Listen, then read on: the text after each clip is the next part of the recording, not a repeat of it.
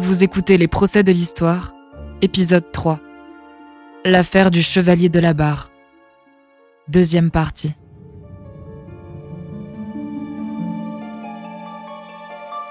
Octobre 1765. Le chevalier de la barre et le jeune Moinel sont en prison à Abbeville. L'instruction commence et Soicourt les harcèle de questions. J'exige des aveux complets, avec les noms de toute la bande. Duval de Soicourt, maire d'Abbeville. Ce chevalier de la barre me tient tête, mais je finirai bien par le casser. Il est certain que la barre a dû, a dû s'amuser euh, de la religi- religiosité des uns et des autres. Christian Petre, auteur du livre Le chevalier de la barre, voyou de qualité. Il est certain qu'en privé, hein, la barre a dû se rire des préjugés de la religion. Oui, j'ai reconnu certains faits, de bonne grâce. Le chevalier de la barre, accusé de la mutilation du Christ en bois. Par exemple, j'ai reconnu avoir fait des papillotes d'un bréviaire. Duval de Soicourt en était tout secoué de tics. J'ai aussi répondu que je ne croyais pas à certains faits de bigoterie qui paraissent blesser le sens commun. Mais pour le reste, je n'ai rien fait. Je n'ai pas mutilé le Christ. Je n'ai pas souillé d'hostie. Sur tout cela, Soicourt n'a rien contre moi, sinon les ragots de quelques témoins qui veulent ma perte. La barre tient tête, mais Moinel, 17 ans à peine, ne fait pas le poids face à Duval de Soicourt. Le cachot, l'angoisse, la solitude, la peur, il craque. Il a avoué. J'en étais sûr. C'est bien Labarre et Détalonde qui ont mutilé le Christ du Pont-Neuf. Le jeune Moinel les accuse formellement. J'ai donc ordonné une perquisition de la chambre du chevalier à l'abbaye, et j'y ai fait des découvertes bien révélatrices du comportement séditieux de ce jeune dévoyé. Des livres licencieux, avec des gravures répugnantes. Quand on veut savoir ce que lit la barre, il suffit aujourd'hui de prendre une Pléiade hein, et, le tome consacré au roman libertin du XVIIIe siècle. Ce sont des livres interdits, ce sont des livres scandaleux pour l'époque. hein, et en plus, qui mettent en scène des, euh, moines, des abbesses qui se livrent à, toutes les orgies dans, les, couvents. Voilà les livres, voilà les livres de la barre. C'était vraiment euh, le libertinage euh, assez poussé. Alors ça, ça reste dans le, secret de son intimité. Sauf que non seulement il les prête, mais il en fait des livres de dévotion. Parce que si le chevalier de la barre ne se prosterne pas devant le Saint-Sacrement, Elisabeth Claverie, historienne. on raconte qu'il se prosterne devant une petite armoire qui contient des livres obscènes. Mais de quoi m'accuse-t-on?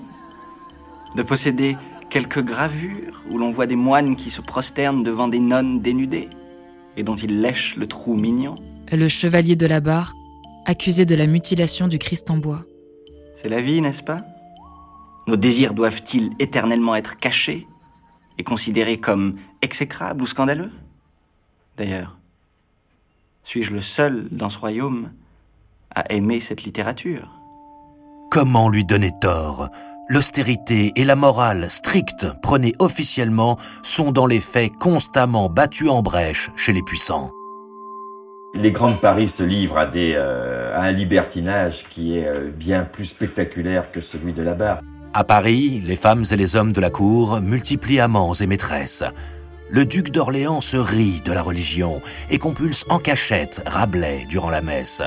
Louis XV refuse de faire ses Pâques et collectionne maîtresses anoblies et femmes du peuple. Les grands euh, lisaient, euh, lisaient l'art de foutre, lisaient... donc il y avait toute une école comme ça de, de- du bon usage euh, du corps qui, euh, qui se faisait par, par ces livres-là. La barre de ce point de vue ne fait pas vraiment exception. On a retrouvé plus d'ouvrages avec des gravures licencieuses que d'ouvrages sérieux, Priska Hasbrook, conservatrice à Abbeville. À part le dictionnaire euh, portatif euh, de Voltaire. C'est d'ailleurs ce livre-là qui va faire l'objet de, tout, euh, de tout le scandale, hein, plus encore que, que les autres. Oui, Duval de Soicourt trouve le dictionnaire philosophique portatif de Voltaire chez François Jean. Pour lui, c'est comme rencontrer le diable. Mais n'est-ce pas excellent pour enfoncer le chevalier? Voltaire. Vous vous rendez compte? Un livre philosophique de Voltaire dans sa chambre, bien visible sur une étagère. Duval de Soicourt, maire d'Abbeville. Non content de se vautrer dans la fange avec des livres exécrables, le chevalier de la barre se repaît des vomissements libertaires de ce monsieur Voltaire. Scandaleux. Oui, j'ai été mis au courant bien tard de cette affaire. J'en ai été surpris. Et je dois dire bien vite, hélas, atterré d'apprendre les tourments que l'on causait à ce pauvre enfant. Voltaire, Si l'on accuse le chevalier de lire un livre de philosophie, si on le torture pour cela, alors mon avis serait qu'on fit une Saint-Barthélemy de tous les philosophes et qu'on égorgeât tous ceux qui auraient Locke, Montaigne ou Bell dans leur bibliothèque. Je voudrais même qu'on brûlât tous les livres, excepté la Gazette ecclésiastique et le journal chrétien, bien sûr.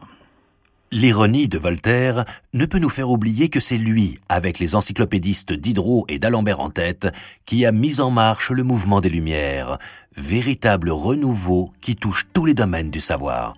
Oui, pour notre plus grand bonheur, les idées des Lumières se diffusent partout en France. Anne-Marguerite Fédot, abbesse de Willencourt et cousine du chevalier de la Barre. Par les livres, les salons, les cafés. À Paris, bien sûr, mais aussi en province comme ici à Abbeville. Qui me ferait croire que c'est un crime? Dans la France de Louis XV, ça l'est, peut-être. Car le dictionnaire philosophique condense l'essentiel des idées philosophiques, morales, politiques et religieuses de Voltaire. C'est un livre décisif. Il incarne le combat des philosophes des Lumières pour les libertés, contre l'ordre moral, le fanatisme, la justice arbitraire du roi. Dès sa parution, l'ouvrage a créé le scandale. À Genève, le livre est condamné à être lacéré et brûlé comme téméraire, scandaleux, impie. À Paris, le Parlement le condamne et l'interdit. Au Vatican, il est mis à l'index. Oui, c'est un petit malheur, mais je, je, ne peux écrire une ligne sans qu'elle ne traverse l'Europe et ne fasse crier, vociférer tous les bigots, les fanatiques, les suppôts de l'arbitraire qui ne savent que condamner. Ils pensent qu'ils vont changer le cours de l'histoire avec des autodafés. Au fond, le vrai coupable, les vrais coupables.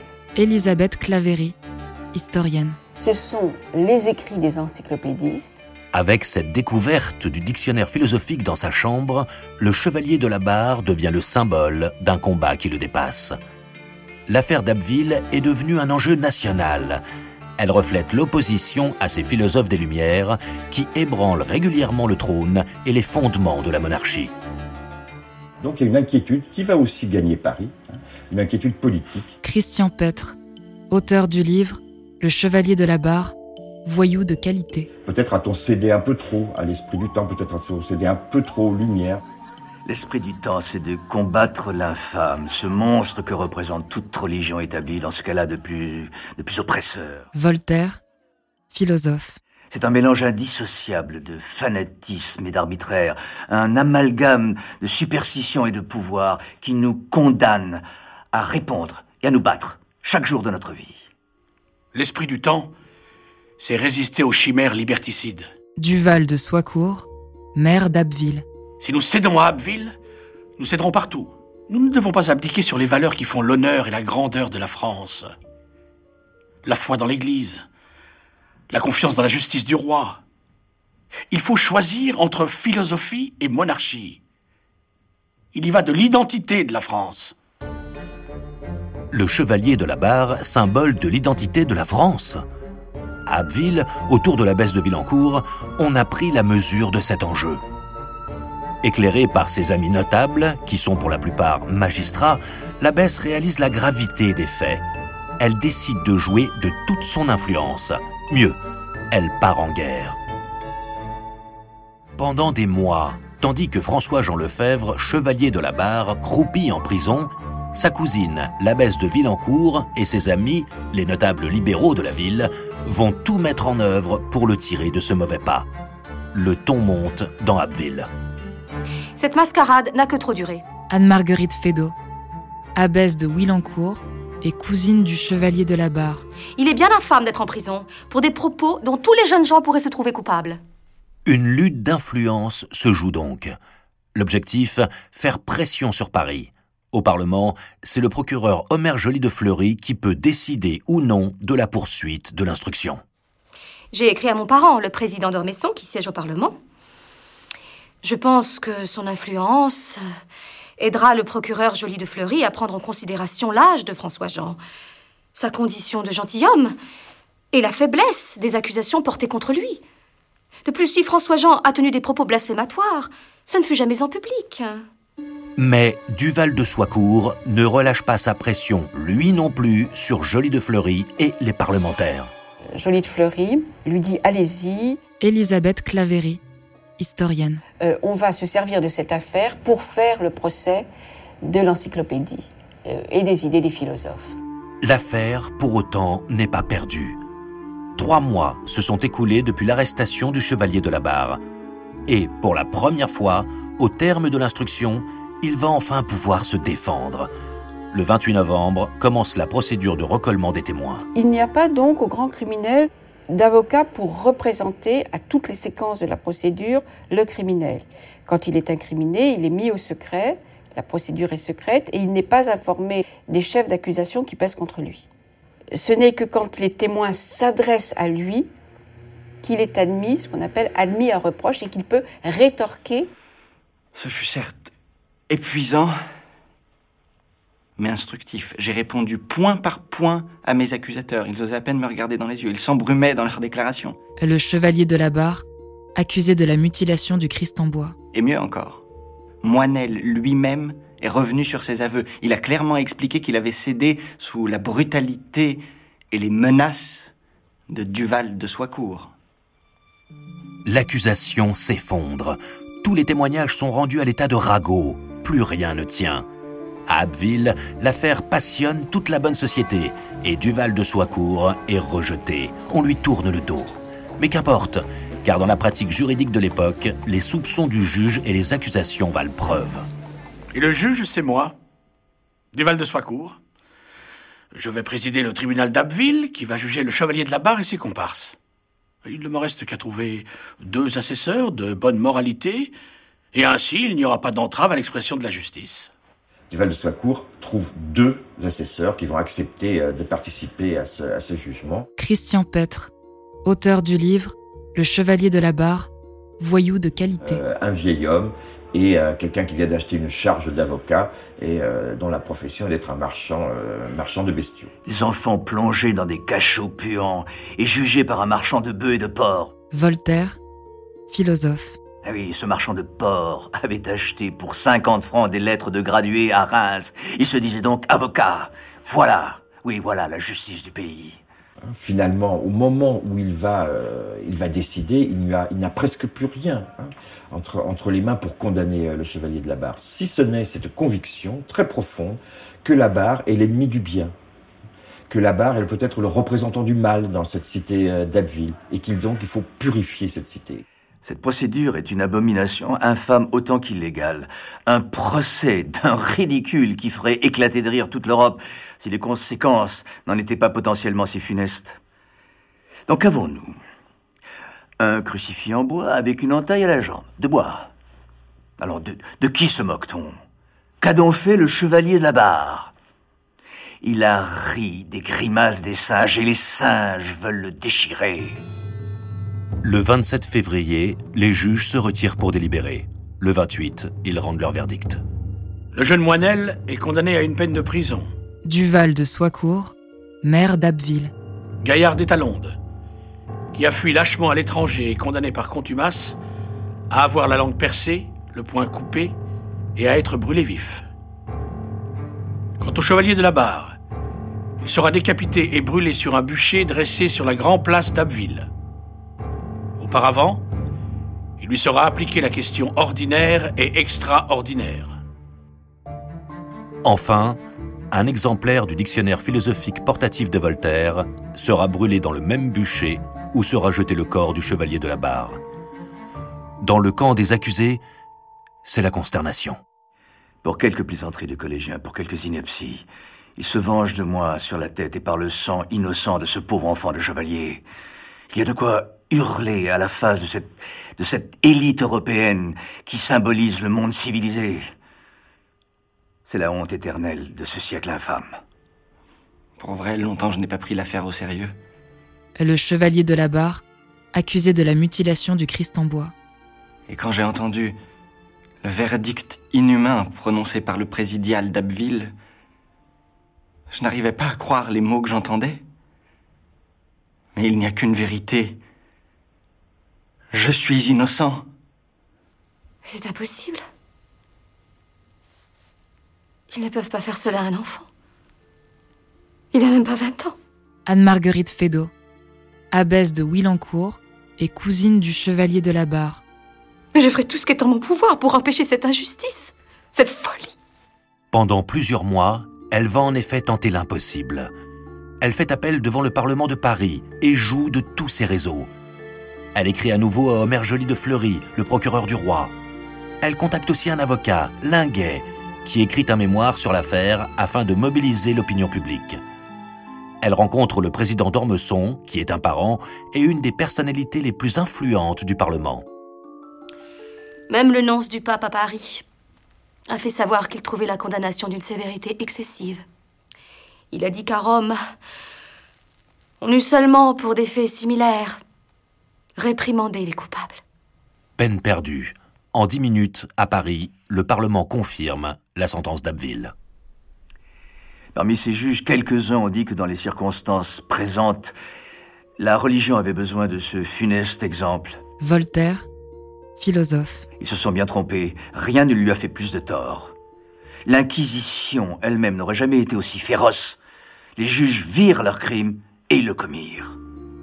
Ils essayent de m'atteindre en condamnant ce pauvre chevalier. Peut-être reste-t-il un espoir. Bien infime que le roi ouvre les yeux et reconnaisse son erreur. Hum.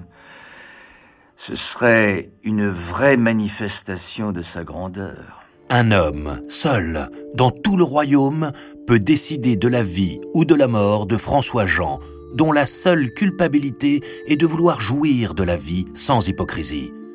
Cet homme, c'est le roi de France, Louis XV, dont dépend la grâce du chevalier. J'ai cherché, par tous les intermédiaires, à informer le roi. Anne-Marguerite Fédot, abbesse de Willencourt et cousine du chevalier de la Barre. À ce qu'il prenne conscience de l'énormité de ce qui est en train de se passer, indigne de la justice de son pays, avant qu'il ne soit trop tard. J'ai même obtenu le soutien de l'évêque d'Amiens. Il semble bien que Louis XV était personnellement au courant. On ne pouvait pas lui cacher euh, la, la, demande en grâce euh, formulée par, par l'évêque d'Amiens. Euh, lui, il était dans une phase où euh, il fallait absolument que l'Église soit respectée. euh. Prisca Hasbrook, conservatrice à Abbeville. Le- son pouvoir de droit divin ne pouvait pas être mis- remis en cause. Il se sentait un petit peu en danger. Il ne veut plus céder à un certain, euh, une certaine attaque contre la religion, une certaine liberté des mœurs qui euh, remettrait en cause, au final, le pouvoir politique du, du- du roi. Donc Louis XV a décidé personnellement de refuser la grâce. La grâce est refusée. Le chevalier de la barre va mourir. Quels peuvent être les sentiments d'un jeune homme de 19 ans quand il sait qu'il va être torturé, décapité et brûlé sur un bûcher, condamné stupidement pour des raisons qui le dépassent, des raisons d'État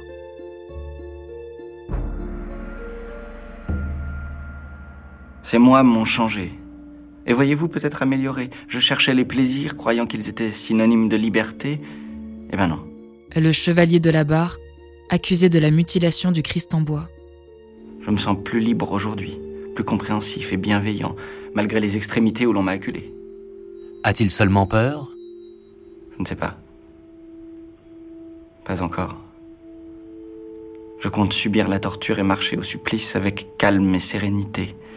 On prendra ça sans doute pour du courage. Le spectacle ne sera pas beau à voir. Mais il paraît que cela plaît au peuple, que c'est pour lui d'une grande distraction. A-t-il seulement des remords, des regrets? Non, aucun remords, je n'ai rien fait. Je suis innocent et ne fais que payer les craintes d'un pouvoir sclérosé qui voit ses bases s'effondrer sous lui. Un regret, oui. Celui d'avoir si peu vécu, si peu joui de la vie, si peu connu de femmes. A-t-il seulement trouvé la foi Trouvé refuge et bien-être dans une béatitude divine? Voilà qui leur ferait un plaisir trop grand. Il n'engagera pas de réflexion sur, euh, sur l'existence ou la non-existence de Dieu. Pour lui, c'est une affaire qui est réglée avant même que la question ne se pose. Je ne m'interroge point sur l'existence de Dieu, ou sur les preuves de son existence. Dieu n'est qu'une invention des hommes qui croient mieux vivre en se prosternant. Il faut les excuser. Ils ont peur. Le mardi 1er juillet 1766, au lever du jour, des gardes emmènent le chevalier pour le conduire à la chambre où doit lui être appliquée la question ordinaire et extraordinaire. Une torture qui consiste à lui briser les genoux pour obtenir d'hypothétiques révélations. C'est une journée rude pour lui. Elle commence, elle commence dès 5 heures du matin par, euh, la question. Euh, et la barre, on le sait, aura été très courageux dans son attitude, très courageux physiquement. Il aura refusé jusqu'au bout euh, d'impliquer ses camarades. C'est Duval de Soicourt qui conduit l'interrogatoire. François-Jean est calme et n'exprime aucune haine. Les questions, toujours les mêmes, se succèdent. Comme il nie énergiquement avoir profané une hostie, les bourreaux enferment ses jambes dans les brodequins et enfoncent le premier coin. Sous la douleur, François-Jean ne crie pas et demeure impassible. Mais, au troisième coin, la souffrance devient insupportable, et il finit par avouer quelques actes impies dérisoires avant de s'évanouir. Nous l'avons fait revenir avec quelques liqueurs et spiritueux. Duval de Soicourt, maire d'Abbeville. Le médecin m'a indiqué que les souffrances plus aiguës entraîneraient la mort. Je n'avais pas l'intention de le tuer. J'ai demandé au bourreau de cesser la question. Il a été euh, extrêmement euh, ironique vis-à-vis de lui-même, vis-à-vis vis-à-vis des autres. Le chevalier est ramené dans son cachot et laissé seul avec le père Boquet, qui a été requis pour le confesser et l'accompagner jusqu'au lieu du supplice. Après cette odieuse séance de torture, on lui donna pour confesseur un dominicain ami de sa cousine, l'abbesse. Voltaire, philosophe. On leur servit à dîner, mais le dominicain sanglotait, ne, ne pouvait manger. Alors le chevalier le consola et lui dit Prenons un peu de nourriture. Vous aurez besoin de force, autant que moi, pour soutenir le spectacle que je vais donner. Il a même bu du café, ironisant que ça ne l'empêcherait pas de dormir. Je crois que cette distance marque euh, son absence de vulgarité, sa grandeur. C'est vrai que ce jeune homme qui semblait très léger a pris une ampleur, une dignité, euh, je trouve remarquable pour quand même 19 ans. C'est en fin d'après-midi, vers 5 heures, qu'est prévue la fin du spectacle. On le fait monter dans un tombereau tiré par un seul cheval et on l'assoit sur une chaise. Il porte une chemise et on lui a accroché sur sa poitrine et dans son dos une pancarte où l'on peut lire Impie, blasphémateur et sacrilège exécrable et abominable. En signe d'opprobre, évidemment, pour pouvoir être hué euh, par toute la population. Et au moment de l'exécution, a toujours eu une, attitude extrêmement digne. La charrette emporte François-Jean vers son supplice. La rue Saint-Gilles, puis la rue des Minimes et la rue Saint-André, sous les yeux d'une population à la gaieté terrifiante et qui l'insulte. Et c'est à l'ombre de Saint-Vulfranc que se passe l'exécution. Le bourreau fait mettre à genoux le chevalier et d'un coup de coutelas lui tranche la langue. Puis, l'on repart vers le lieu final, la place du marché où s'élève l'échafaud. Le chevalier de la barre monta sur l'échafaud avec un courage tranquille, Voltaire, philosophe. sans plainte et sans ostentation. C'est la fin. L'exécuteur des hautes œuvres brandit sa hache. François-Jean a de la chance. Un seul coup suffit. Son corps est placé sur le bûcher, avec sa tête, le regard tourné vers le ciel. Dites-moi, quel est le plus coupable? Ou un enfant qui chante deux chansons réputées impies dans sa seule secte et innocentes dans tout le reste de la terre? Ou bien un juge qui ameute ses confrères pour faire périr cet enfant par une mort affreuse? Que répondre à un homme qui vous dit qu'il aime mieux obéir à Dieu qu'aux hommes et qu'il est sûr de mériter le ciel en vous égorgeant? Les familles de Gaillard des de Moinel et l'abbesse de Villancourt, aidées de leurs avocats, continueront d'alerter l'opinion publique sur le sort tragique du chevalier de la barre et sur les condamnations injustes de Moinel et des Talondes. Figure de proue de cette tentative de réhabilitation, Voltaire jouera le rôle de caisse de résonance à travers toute l'Europe. Les gens qui ont trempé leurs mains dans le sang du chevalier sont des tigres féroces qu'on ne peut combattre qu'avec dix mille hommes à ses côtés. Voltaire se déchaîne, avec ses lettres, ses pamphlets, ses livres, son réseau d'amis écrivains, de philosophes, de femmes influentes, ses relations avec tout ce que l'Europe compte de princes ouverts à l'esprit du temps. Voltaire invente ce moyen d'action moderne, la transformation d'un procès en affaire et d'une affaire en cause. Le cri individuel engendre le cri public. Qu'on fasse teinter les oreilles de tous les chanceliers, de tous les procureurs, qu'on ne leur donne ni trêve ni repos, qu'on leur crie toujours et à toutes les époques la barre, la barre, la barre. Que son nom soit symbole pour les siècles qui s'annoncent de la lutte contre tous les fanatismes, les superstitions, et les intégrismes.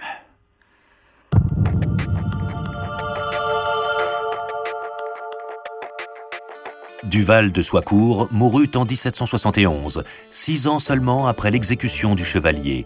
Jamais il n'exprima le moindre regret.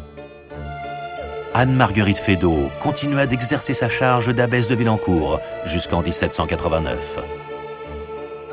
En 1775, dix ans après les faits, Voltaire, rempli d'espoir par l'avènement du nouveau roi Louis XVI, fait publier Le cri du sang innocent pour la réhabilitation du chevalier de la barre. Mais le jeune roi déçoit et ne donne pas suite à la demande. C'est la Révolution française, dont le code pénal supprimera tous ces délits imaginaires, tels blasphème, hérésie, lèse-majesté, qui redonnera son honneur au chevalier de la barre. Le procès du chevalier est à ce jour le dernier procès pour blasphème de l'histoire de France.